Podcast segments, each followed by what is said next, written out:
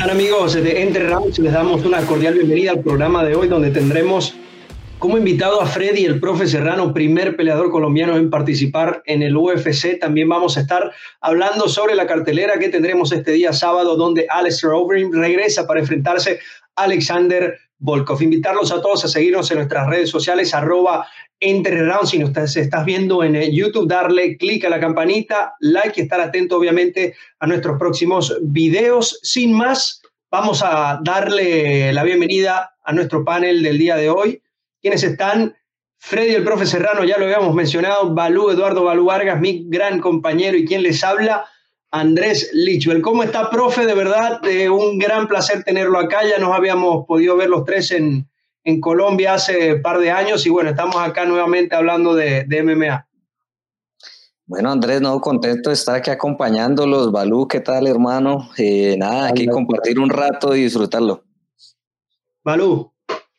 Pues así, un gusto, como dices tú, hace, pues, ya hace tres años creo que fue cuando, cuando fuimos a hacer el scouting en, en, Colombia, ¿no? que nos tocó estar con, con el profe Serrano y, ahí es donde tuve la oportunidad de conocerte. muy contento de, de tenerte invitado y, y, pues listo para hablar de, de, lo que hay en las MMA de, en, en esta semana.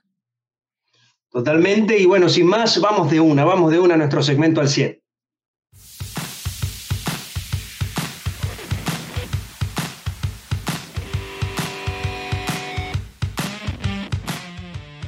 Antes de hablar del UFC, queremos bueno, hacer par de anuncios de la nueva franquicia latinoamericana Naciones MMA. Ya, bueno, sabemos que Levi Marroquín se va a enfrentar entonces a Juan Pablo Mendoza en las 145 libras.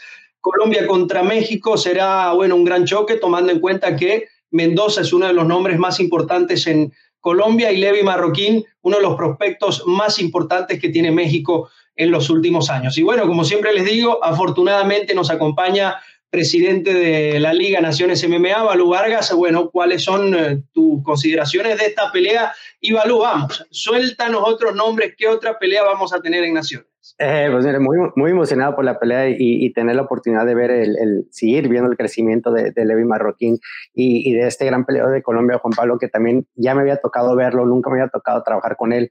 Eh, muy emocionado de, verlo eh, y hacer parte de la, de la, historia del primer evento de Naciones, entonces muy contento por ellos dos, creo que va a ser una gran pelea. Eh, igual Freddy puede platicar un poquito de, sobre Mendoza y lo que él ha visto de él, pero yo estoy muy contento de ellos. Otra pelea que también estoy muy contento en ver eh, es una pelea que entre, entre dos de los de Monterrey, eh, de, los, de los líderes de barrio, ahí, que es el, el, hermano de nuestro compañero Don Goyo, Iván Pérez, el orco, eh, se va a enfrentar con este eh, Rivero, el argentino. Entonces, eh, ya lo hemos visto pelear, ya lo hemos visto, lo hemos visto pelear en esa pelea que se aventó con el Loco Arriola, que nos acompañó la semana pasada, que creo que ahorita están entrenando juntos para, para enfrentarse a un rival que ya Arriola ya tuvo, que fue con Iván. Entonces, creo que esa pelea va a estar muy buena, muy agresiva. Los dos son un estilo de, de adelante y a ver quién, quién cae primero a la lona. Entonces, eh, muy contento de anunciar esa pelea y, pues para ver quién, quién es el rey de Monterrey. Así que ya lo saben, oficial, señores. Iván el muchacho alegre, Pérez Rubalcaba se va a enfrentar a Emanuel Rivero de Argentina, otra pelea internacional. Ya van tres para Naciones MMA, así que atención que en marzo se viene este debut y esta gran cartelera. Antes de pasar de tema, profe, ¿qué nos puede comentar de, Juan Pablo Mendoza, peleador colombiano que, que va a estar debutando en Naciones? Bueno, no, Juan Pablo es uno de los prospectos, bueno, más que los prospectos, yo creo que es una realidad de, de los nuevos peleadores colombianos. Él viene de una base muy fuerte de, de, de kickboxing, eh, se ha preparado mucho y yo siento que él está buscando esta oportunidad. Se le presenta y yo creo que él va a, a, morir o matar en, en, la jaula. O sea, es lo que considero que, que Juan Pablo va a estar allí. Creo que va a ser una excelente representación para Colombia, un paso grande para él y bueno, debutar en Naciones, ¿no? Muy bonito. Naciones y debuta en Naciones, que debuta también el mes de marzo, así que no se pueden perder el primer show que, que va a estar espectacular, se lo puedo decir, que pelea pelea, como se vayan anunciando, la, la expectativa va a crecer muchísimo. Vamos a, vamos a hablar ahora de, de UFC, cambiamos de tema, eh, porque este sábado regresa Alistair Overeem al octágono del UFC, un peleador que, que tengo entendido cumple ya 10 años en la organización en este 2021. ¿Y qué se puede decir? Ha, sido campeón simultáneo en kickboxing y, y, en MMA en ligas importantes como Dream, como K1, como, como el Pride.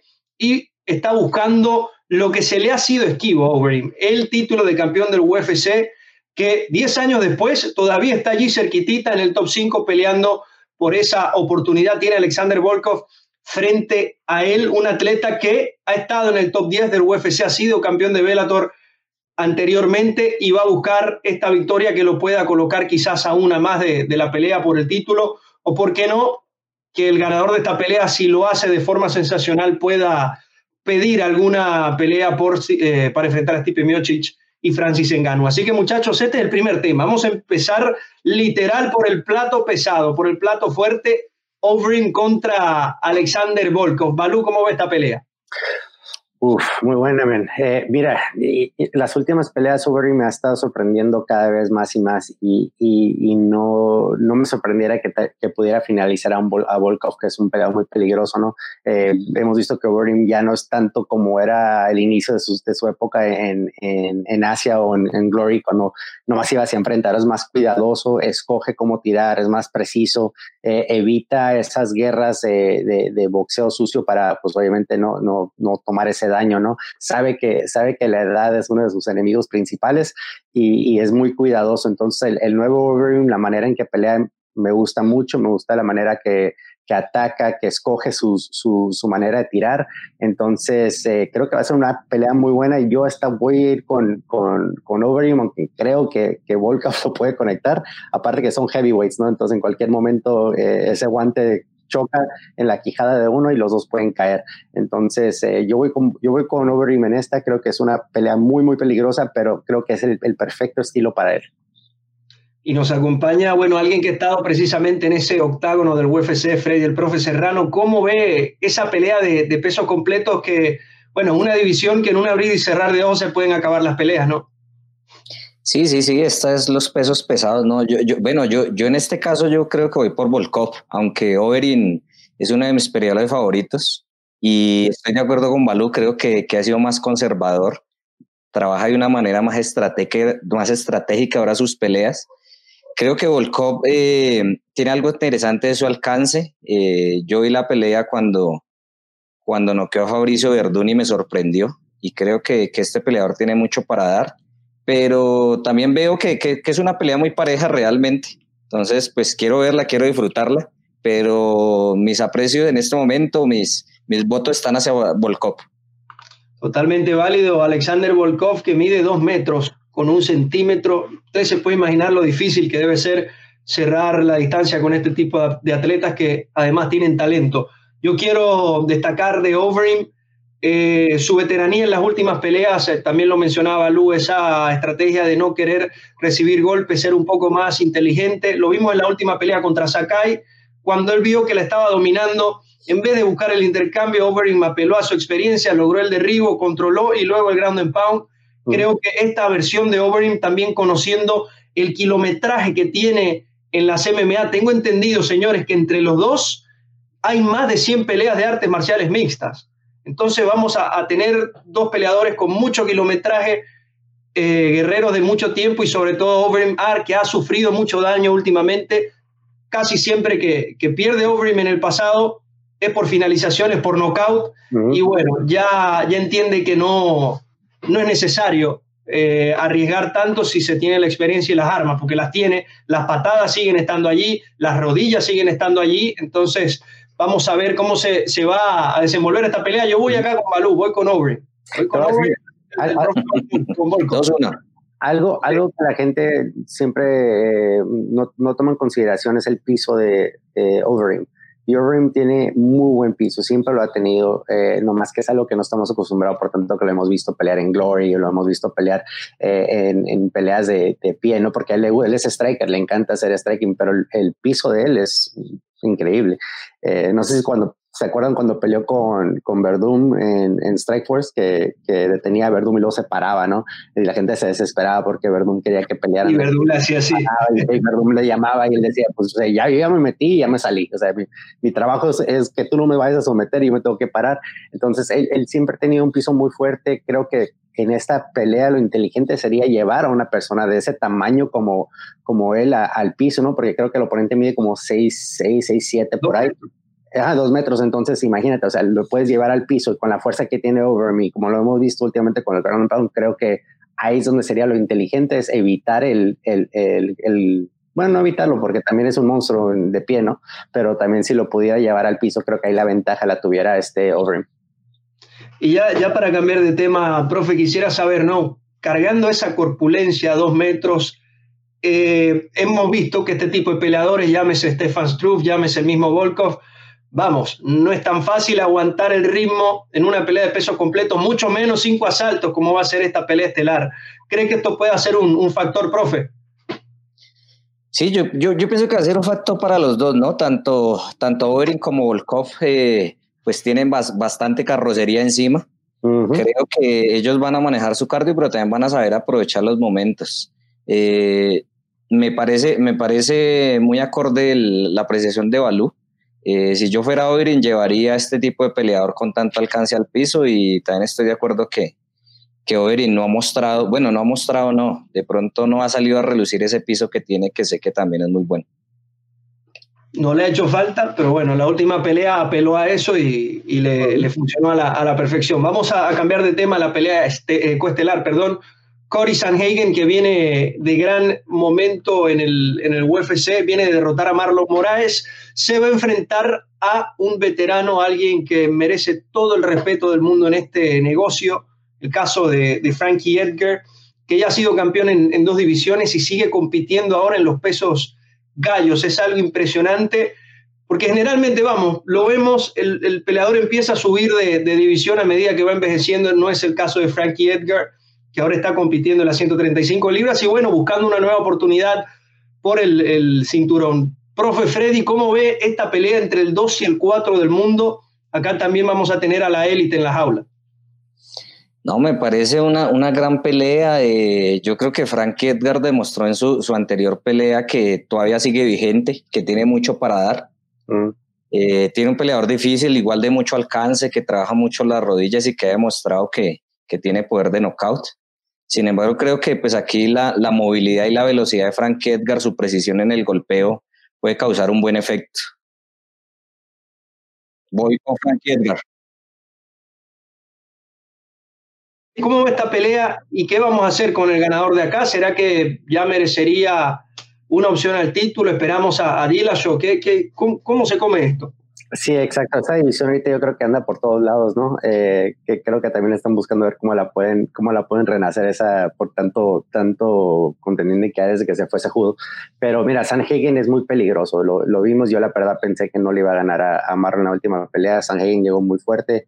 Eh, Edgar, ahora no me, no me sorprendiera que entra con una confianza porque eh, el, el, compañero de equipo de él, que es Aljamain Sterling, ya le ganó, lo dominó a a Sanhagen, entonces ya lo han estudiado, igual él ayudó en el campamento en contra de Sanhagen, en donde eh, igual tuvo que hacer cierta simulación a él o, o, cosas así, entonces cuando ya un equipo se enfrenta a un peleador y ya le ganaste una vez, a veces te ayuda eso en entrar con esa confianza porque ya lo has estudiado tanto y ahora te toca otra segunda vez en estudiarlo.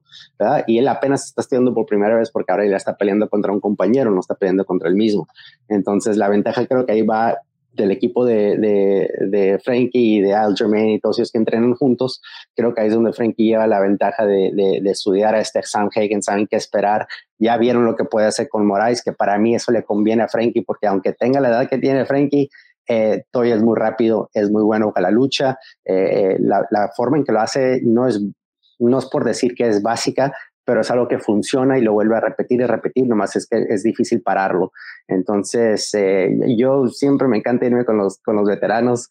Eh, voy con Frankie, voy con Frankie en esta, pero si quieres apostar, ponle a, a Sanhagen.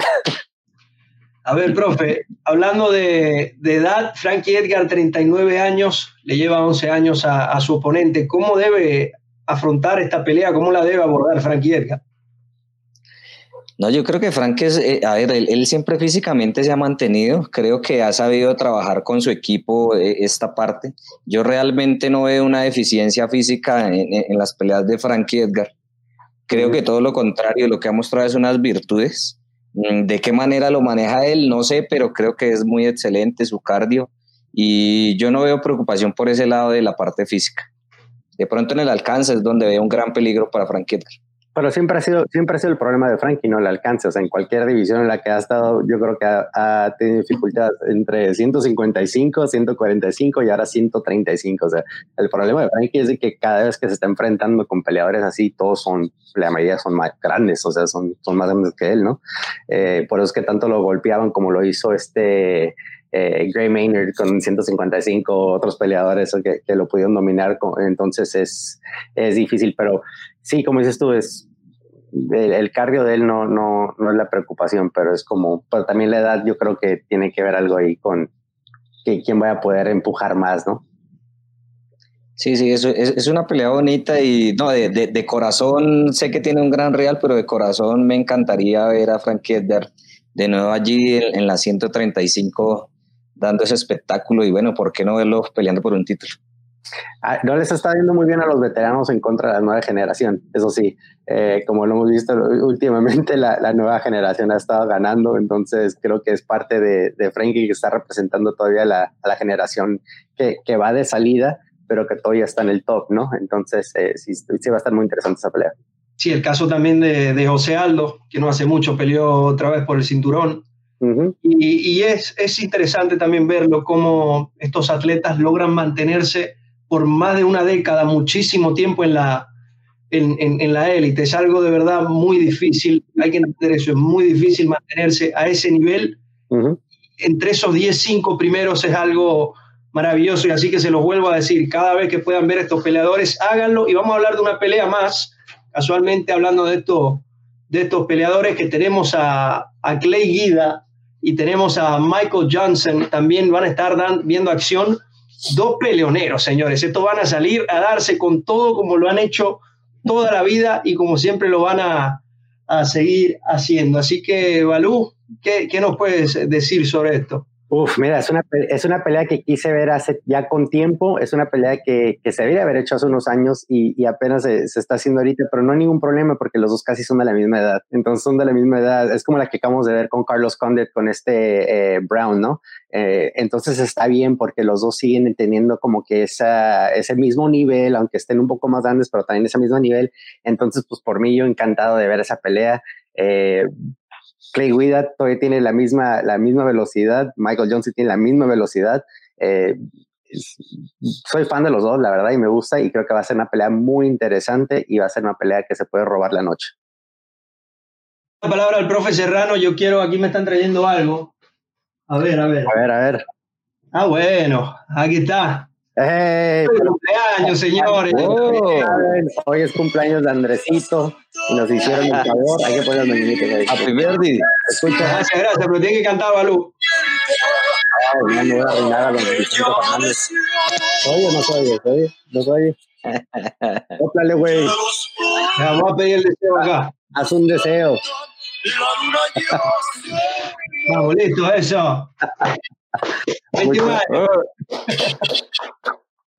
Muchas, gracias ahí a la, a, la, a la novia de Andrés que nos hizo el favor de, de traerlos un pastel para festejar al gran hermano que cumple 21 años otra vez por octava vez.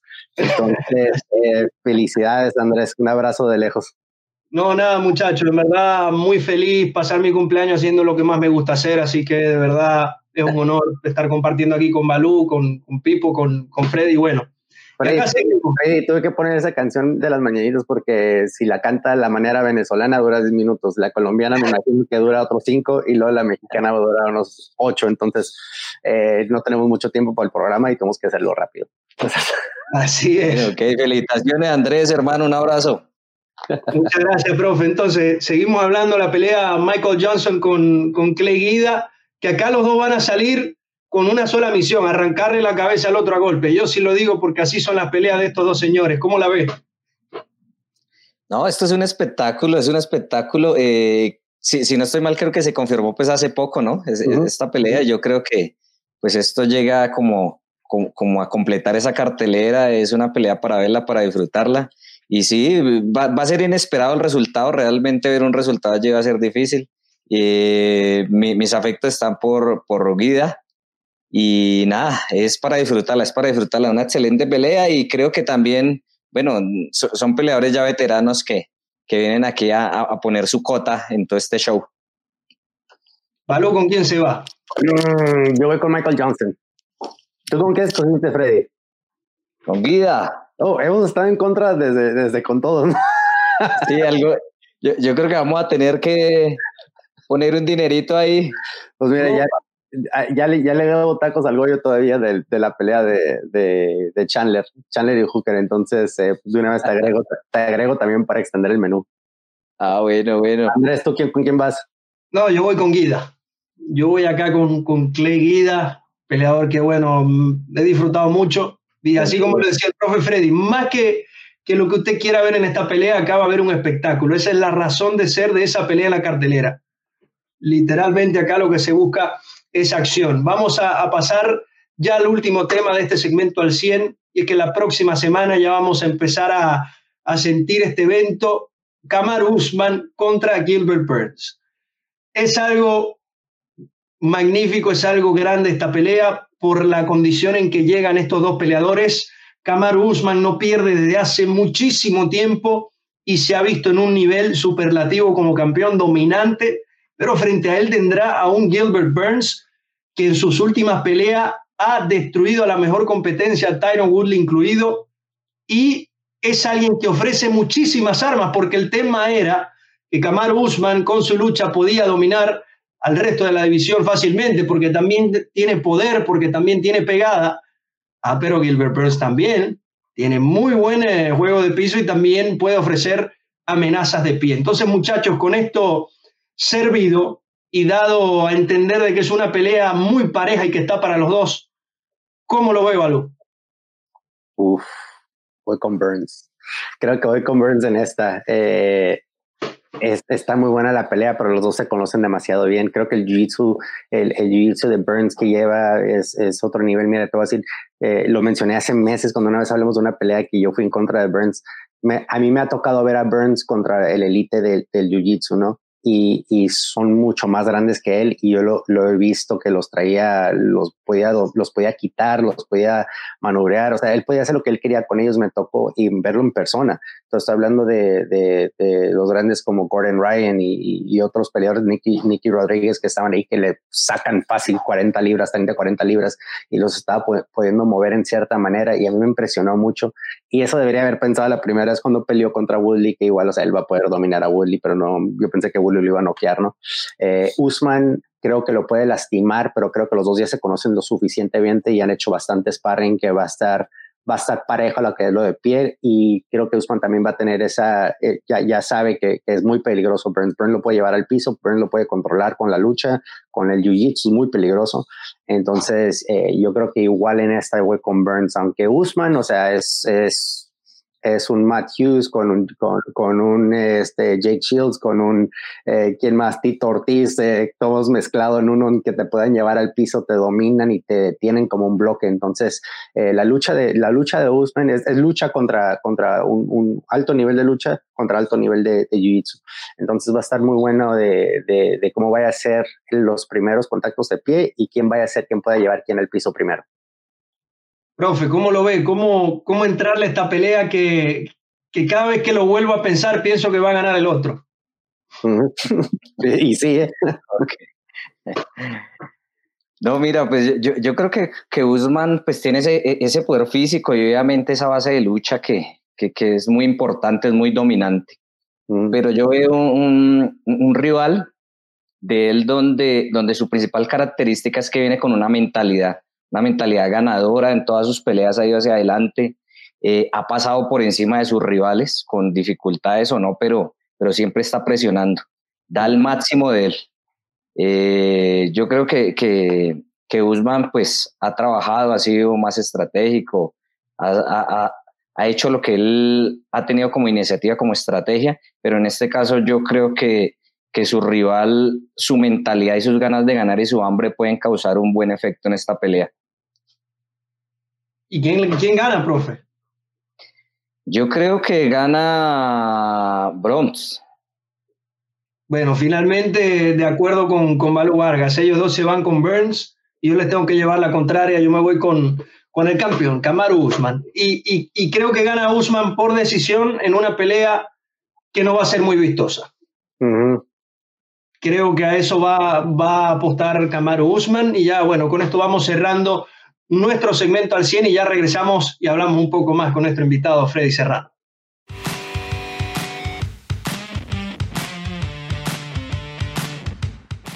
Estamos de regreso acá con nuestro invitado Freddy, el profe Serrano, Balu Vargas y quien les habla Andrés Lichfeld. Ahora vamos a hablar, vamos a seguir conversando ahora con nuestro invitado. Profe, quiero saber cuál es la situación actual de las MMA en Colombia y cuál es el trabajo que he visto que se está haciendo para la empresa Naciones MMA. Vi que también ya se empezaron a ver algunos talentos, sobre todo en la región de Cali. ¿Qué nos puede contar sobre eso? Bueno, mira, no, yo, yo, yo creo que pues he estado visitando gimnasios, eh, algunos que no conocía, peleadores, eh, hablando un poquito con ellos y bueno, haciendo un poquito lo que ustedes vinieron a hacer hace tres años aquí en Colombia. Eh, creo que ha sido bonito volver otra vez como a, a conocer esa, esa, parte interna que hay en cada gimnasio, esas problemáticas. Y veo mucho talento, veo muchos chicos con ganas. Creo que el principal mensaje que, que hemos podido dar con Naciones es que se motiven, que vienen cosas grandes y que hay empresas, personas que están trabajando para que esa carrera, ese esfuerzo que ellos están haciendo, se vea reflejado. Entonces lo que estamos dando también es como un mensaje de motivación, porque la MMA en Colombia durante un tiempo ha estado un poco quieta por el tema de la pandemia, pero también los promotores eh, no, les ha ido muy bien, entonces han dejado de invertir en el deporte. Pero yo creo que los gimnasios, los peleadores se han mantenido y, lo que está haciendo Naciones es, eh, es ese voto de decirle a los peleadores, motívense muchachos porque vienen cosas grandes, queremos apoyarlo y vamos a empujarlos. Eh, antes de darle la palabra a Balú, profe, que nos hablas de también acercarte a los gimnasios y ver la dificultad que puede tener alguno de los gimnasios. ¿Cuál es la dificultad que tienen los gimnasios en, en Colombia? Y también quería saber cómo ve la mentalidad del peleador en, en Colombia. Bueno, yo creo que la realidad en Latinoamérica es muy, generalizada y es que las dificultades son casi todas. Los chicos tienen que invertir su tiempo en trabajar, estudiar y entrenar. Eh, algunos, bueno, son más osados y solo se dedican a entrenar, pero igual la presión, las dificultades económicas en sus casas, eh, siempre los hace estar allí como, como en el aire, ¿no? Entonces, como que esa es la principal dificultad. Sin embargo, yo creo que las personas que hemos tenido la oportunidad de, de, ya haber vivido esto estamos ayudando. Entonces hay muchos eh, peleadores que, que ya tienen un nombre y con mucho esfuerzo han montado su gimnasio y están apoyando a los chicos. Hay empresas aquí como, como Caray MMA que también está empujando y ayudando estos procesos. Eh, no, las dificultades son por ese campo, yo creo que son, son, son, las mismas de siempre, pero es encontrar el momento para dedicarse realmente a ser profesional en este, en este bonito arte que son las artes marciales mixtas. Balú. No, sí, exacto. Yo muy contento por, empezar de, tener la oportunidad de trabajar con alguien como Freddy, que, tanto tiempo ha estado en el, en el deporte y, que has visto el crecimiento, ¿no? Y, y, es algo interesante lo que acabas diciendo de que hay promociones que hacen un evento pero ya nunca regresan, que, que lo hemos platicado antes, antes de que lanzamos naciones, ¿no? Eh, y hay empresas, por ejemplo, en, México ya están saliendo empresas que están haciendo más de un evento, dos eventos, eh, y eso es bueno porque, o sea, te, te, motiva, como dices tú, para querer seguir con esta carrera que es muy difícil, no es la más lujosa, es, es una de las que a veces te, te, te, da prueba a qué tan, qué tan fuerte eres mentalmente, porque pues, o sea, es como, es un viaje, ¿no? Que de repente vas arriba y lo vas abajo y vas arriba y vas abajo y no quieres hacer esto y, y familia y la madre, entonces es, es, se dificulta. Pero, pero no, sí, ese es, el, el, plan es, como dices tú, es, es, sacar talento, tratar de impulsar eh, y no solamente o sea, con naciones, de ahí pueden salir a, otras empresas eh, y ojalá, lo he dicho varias veces, ojalá salgan más empresas, ojalá las empresas que existen hagan más eventos, porque esa, esa competencia es buena, pero también es, como te digo, es plataforma y es oportunidades para los peleadores. Entonces sí es algo bueno que tenemos que hacer y seguir empujando. Y y si Naciones le prende la mecha para que se encabronen y hagan más eventos, hagan más eventos. O sea, quiebren la empresa para que ustedes salgan adelante. Entonces, es, algo que, es que siempre decimos, ¿no? Pero, por ejemplo, Freddy, eh, tú has visto peleadoras como, o sea, eh, como doble A que han salido, has visto eh, Alejandra Lara, eh, o sea, Pedro que, Pedro que va a pelear, perdón, este Pablo, perdón, que va a pelear. ¿qué, ¿qué, tantos peleadores crees tú que van a, van a salir en, los siguientes años ahí de Colombia? O sea, ¿ves, ¿ves, mucho talento que digas tú que nomás están esperando esa, esa oportunidad para que puedan resaltar? Sí, sí, sí, Balú, realmente eh, yo, yo, creo que lo que viene para Colombia son cosas grandes, creo que los muchachos se han mantenido entrenando, han hecho los esfuerzos y precisamente están buscando esa, esa plataforma donde mostrarse. También considero que, que vuelvo y repito, el, a ver, hay un buen ambiente de trabajo para, para que las artes marciales mixtas en Colombia avancen. Hay un grupo de promotores que, que se están uniendo también para empujar a estos chicos. Eh, Ahorita lo que nosotros estamos tratando de hacer es precisamente conocer esos talentos. Estamos armando un ranking nacional, digámoslo de esa manera, eh, en cada categoría para poder presentarlo ante naciones, pero también para que el resto de promotores tengan de dónde escoger y hacer muy buenos combates y que todo esto haga crecer el deporte en Colombia. Genial, eso estoy seguro que, que será un, un, gran avance. Y quería, quería preguntarte sobre eso, profe. ¿Cómo es el, crecimiento del deporte a futuro en, Colombia con este tipo de, de, iniciativas? No, yo creo que, a ver, esto, esto vuelve a renacer. Yo creo que un, un buen momento en Colombia fue la, la, entrada de nosotros al UFC. Creo que pues esto proyectó y abrió muchas puertas, mostró que, que realmente esos sueños se pueden cumplir, que, que están al alcance y a la mano de, del que trabaja, del que se esfuerza pero después de, de, eso creo que el tema se enfrió, creo que muchos promotores perdieron dinero y decidieron dejar el tema quieto y, lo, y, los peleadores se desmotivaron. Y siento que este es un nuevo renacer para las artes marciales mixtas en Colombia, donde lo que esperamos todo es que el deporte crezca y que los deportistas avancen y lleguen a las grandes franquicias. Creo que Naciones y muchas otras promotoras que, que están allí viendo hacia Colombia no se van a decepcionar porque van a encontrar grandes, grandes peleadores en Colombia. Oye, Freddy, una pregunta. Eh, la gente, ¿cómo, ¿cómo se relaciona el deporte? O sea, todavía lo siguen viendo como una, un, deporte eh, como barbaján, no sé, ¿cómo, cómo, lo ven? Por ejemplo, o sea, le dicen todavía vale todo, ya le dicen, se refieren a UFC, eh, que, ¿cómo, es que la, ¿cómo le dicen peleas de jaula? ¿Cómo, cómo que ves tú que la gente que, que cuando les explicas qué es lo que haces, cómo, cómo lo ven eh, desde que tú has empezado hasta ahorita? No, yo, yo creo que el concepto del deporte se ha cambiado mucho, ha cambiado mucho, sin embargo, bueno, yo, yo, yo creo que países como Colombia, pero también como México, vienen de una realidad de, de violencia difícil, el, el, narcotráfico, una cantidad de cosas, la inseguridad, y pues cuando en este deporte mucha gente tiende a relacionarlo hacia ese lado, ¿no? Sin embargo, creo que la gente se ha dado cuenta que, que, esto es una profesión, que esto no produce violencia, sino que la canaliza, que después de que tú vas a ver un espectáculo deportivo de dos profesionales en la jaula, pues ya los viste pelear y no tienes ganas de seguir peleando, eh, que dentro de todos estos artistas marciales y peleadores hay muchos profesionales que son ingenieros, médicos, licenciados, y, y, la gente está viendo una realidad muy diferente, por lo menos en Colombia. Eh, yo creo que, que pues es el proceso, ¿no? Llevamos unos, unos años donde los medios de comunicación, los mismos peleadores se han encargado de mostrar esa, esa otra parte del deporte que la gente no conoce. Y realmente yo creo que hay una realidad grande, grande en Colombia a lo que es hace unos cuatro años atrás. De acuerdo. Así que todo apunta a, a, mejores tiempos si esperamos no solo para Colombia, sino al resto de la, de la región eh, bien lo mencionamos, Balú y yo pudimos estar en varios de los países hace, hace unos dos, tres años y de verdad se, se siente, se ve talento y sobre todo se ven ganas de, de, trabajar. Falta la plataforma y esperamos que eso sea Naciones MMA. Balú, ¿algo más para, para cerrar?